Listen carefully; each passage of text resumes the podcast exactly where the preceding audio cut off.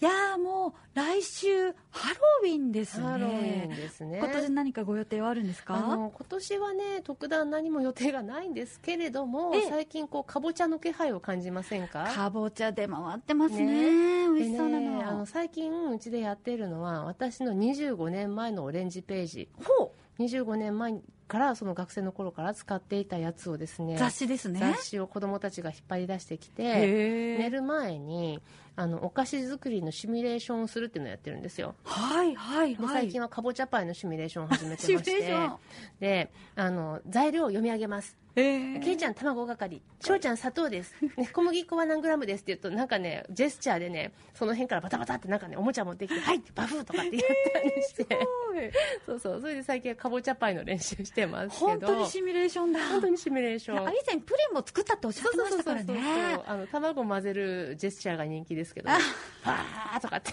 言って。勢いが。バフーとかってええじゃあそれを近々実現近々実現しようかなと思ってて本当に昔からよく作っててねこの季節かぼちゃをね買ってきてあのレンジでチンして身をほぐしてバター入れて卵を入れてパイ生地を作っておいてそのソースというかフィリングを入れてオーブンで焼くっていう。あとやろうかなと今年は思っていて。うわーじゃあもう来週はもうかぼちゃパイでそうそうそうお祝いですね。ねかぼちゃパイの香りで充満させてやろうと思ってますけど。香りが今してきました。楽しみですね、はい。さてドクタートーコのラジオ診療室。今日のテーマは？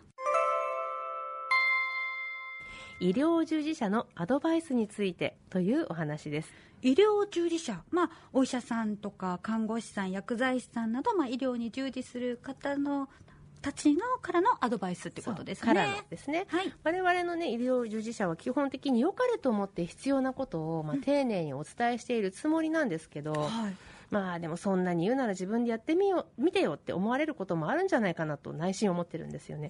でそこをなんとかという気持ちを込めて今日は医療従事者のアドバイスについてお話ししようと思うんですけど、はい。山本さんねあの正直にね、うんそんなに言うなら自分でやってみてよって我々に対して思った経験ありますか？なんかね自分でやってみてよと思ったことはないんですけれども、うん。その一般的にこうすべきだと言われていることに関してですら、はいはい。いやそう言われてもなかなかできないなって思うことはもう本当によくあるんですよね。ですよね。例えば、うんうん。お酒を飲んだらその倍水を飲むべしとかあとなんか肩こりのためにはうん。もうこまめに肩を回しましょうとか言われても、はいはいなかなか日常生活の中で実行がねねできないんだよなって思ってますあるあるね。ありますあります。で私もねこれまでに何度か行ってきたかと思うんですけど昔タバコ吸ってたことがあって、あそうですよね。で禁煙なさったんですもんね。そうです。もう12 10何年経つか分かんないんですけどね。学生の頃もまあ医師になりたての時も普通に捨てたんですよ。もう健康に悪いっても分かっていてもっていうところだったんですね。そうでしたね、うん。まあ、タバコっていうのはニコチン依存症なのでもうそこは病気、分かってるけれどやめられないっていうのは誰でもあることなわけですよね、うん。で自分のことと患者さんのことは分けて考えてみたりどこか正当化していたりしたなって私は今振り返って思いますよ。もうその頃タバコを吸っている患者さんに禁煙を、まあ、指導なさったりもしていた？していました私あの非常に申し上げにくいんですが、はい。愛煙家の方からの禁煙指導は少し説得力が弱いかなっていう気がします。ないない本当にその通りですね。あの医者の不養生ではね済まされないわけですよね、まあでもでもでもですよ、まあ、それを徹底してしまうと我々がね我々完璧にならなきゃいけない。もう究極言うと死ねない。うん。じゃないですか、いやさ確かにそうですよね。そうそうそううん。だから大事なのは正論を吐くんじゃなくって目の前にいる患者さんあなたにとっていいことなんだよって分かってもらえるようにお話しすることだっていうふうに思うんですよね。うん、この正論を吐くのではなくっていうのがポイントですよね。もうねとかく吐きがちですね 正論。私なんかもう本当自分で言っててもう今耳が痛いもう本当痛いもうブーメランですよ。バーンバチコーン。いやでも自分の言葉でぐさっみたいなね。いやでもこれ本当にありますもう私は母に、うん。夜早く寝てもう養生よ大事よって言いつつ、自分は夜中にお菓子食べながら、はい。なんかあのネットで、ねね。映画見たりとかしてる。ねっていうかもうどの口が言うねんっていう感じなんですけどね。そうね。そうなの。なんか私最近ねあの正論で殴るのはやめようって自分に戒めてるんですよ。ほ正論は人を傷つけますもん。あー人によって正しさは違ってくるという一面やっぱりありまありすよね。ますよありますよ、ねでは先ほどの、まあ、先生の言葉の後半の部分ですね、うん。目の前にいる患者さんあなたにとっていいことなんだよと伝えるというお話ですが、はい。まあ、これはそうしていただけると本当にありがたいです。そうでしょう、はい。私もありがたいと思って。これ実はね私のね当院のあの近藤先生の言葉の受け売りでもあるんですけど、ね、彼ねは本当にそれすごく丁寧にやり遂げるんですよね。うん。説明を処方するっていうことをやってる、ね、説明を処方するってすごい、うん。でもそれって時間かかるんじゃないですか？もうかかります。でもねね。そこはね省略すべきではないところだったりするんですよね、うん。あとはまあ本当に本当に患者さんのためって思ってれば、まあ、かける時間っていうのは必要なものですよ。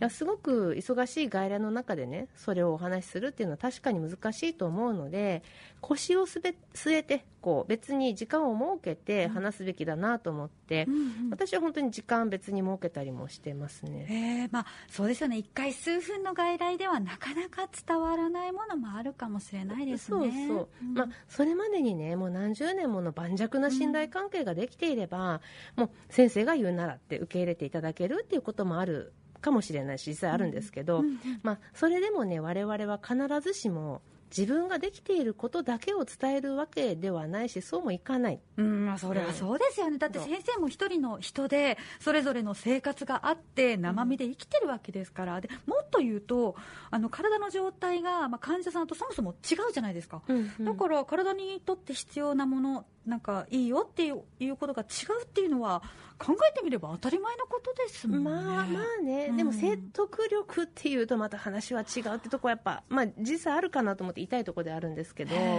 まあ、我々医療医療従事者は自分の体でもって実演するのが仕事なんじゃないのだと、で患者さんのためになることをもう考えて考えて考え抜くことが主な仕事だと思うんですよね。はい。で実際に手を下すに足る技術を研鑽する。これも大事な仕事かなって思っていて、幾度かこの番組に出てくださってる外科の井田先生の私好きな言葉は、勝負は手術をする前に8割決まっているっていうやつですよ。あれがもうすごい好きなんですけど。名言ですよね、うん。だからそれだけ日々真剣勝負でお一人お一人の、まあ、病に向き合って考えて考えてで知識や技を高めてくれてるんですもんうん。ね。本当にあのそれやってるのかっていうね声がね、もう頭の中で鳴り響くことはよくあるんですけどまあところでね最近私自分の母親から聞いた話なんですけどね母はね体調崩して病院のお世話になった時のことなんですけど、まあ、すごく頑張ってもなかなか回復しないな辛いなって思った時うん。のことがあったと、あー病気の、まあ、療養って当人にとっては先が見えないことが多いですしね。そうで不安ですよね、うん。でねその時にとっても心に届いた看護師さんの言葉っていうのは実は頑張れでもなくて正論でもなかったって聞いて目から鱗だったんですよ。えーどんな言葉だったんですか？あのね、それまでに頑張ったことをその看護師さんちゃんと覚えていてくれてそれを伝えてくれたんだそうですね。うん。例えば「まるして頑張りましたよね」とか「こうこうこういう時も我慢してそれでも前を向いたじゃないですか」みたいな感じだったんですって。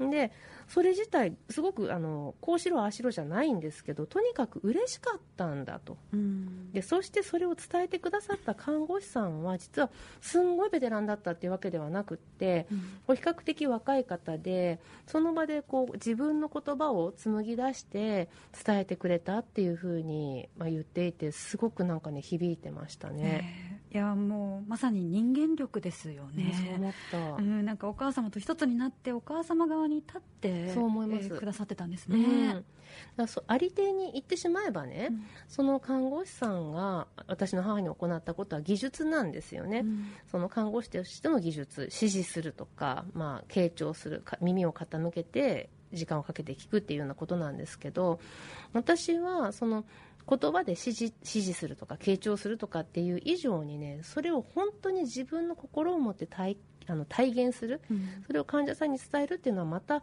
一つ大事なこう技術というか心なんじゃないかなって思ってすごく勉強になったんですよね。うん。もうすんごくしっかり心を込めて看護師の仕事をしてくださったと深く感謝しますし、うん。そういう言葉をやっぱり家族から聞かれると安心しますよね単純に。いやそうですね。何より嬉しいかもしれないですうん。なんか人として心で寄り添ってくれたからこその、うん、その言葉っていうのは心に届きますし届いた。あの頑張ってる人間にしたら心にこう火を灯してくれた本当。瞬間だったのかなって、ね、やっぱ頑張りって認められたいですよね。そうですね。そうそう思ったんですよね、まあ、患者の家族としての立場で医療を眺めてみるとやっぱ私がこちらから医療をその施す側から見てる景色とまた違うものがあるのであの本当に勉強になることが多かったですね。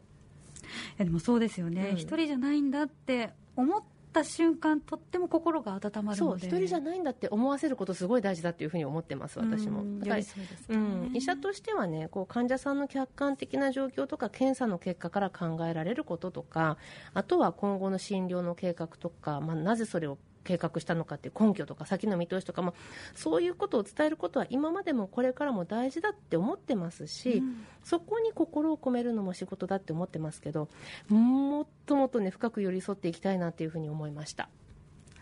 今日は医療従事者のアドバイスについてというお話でした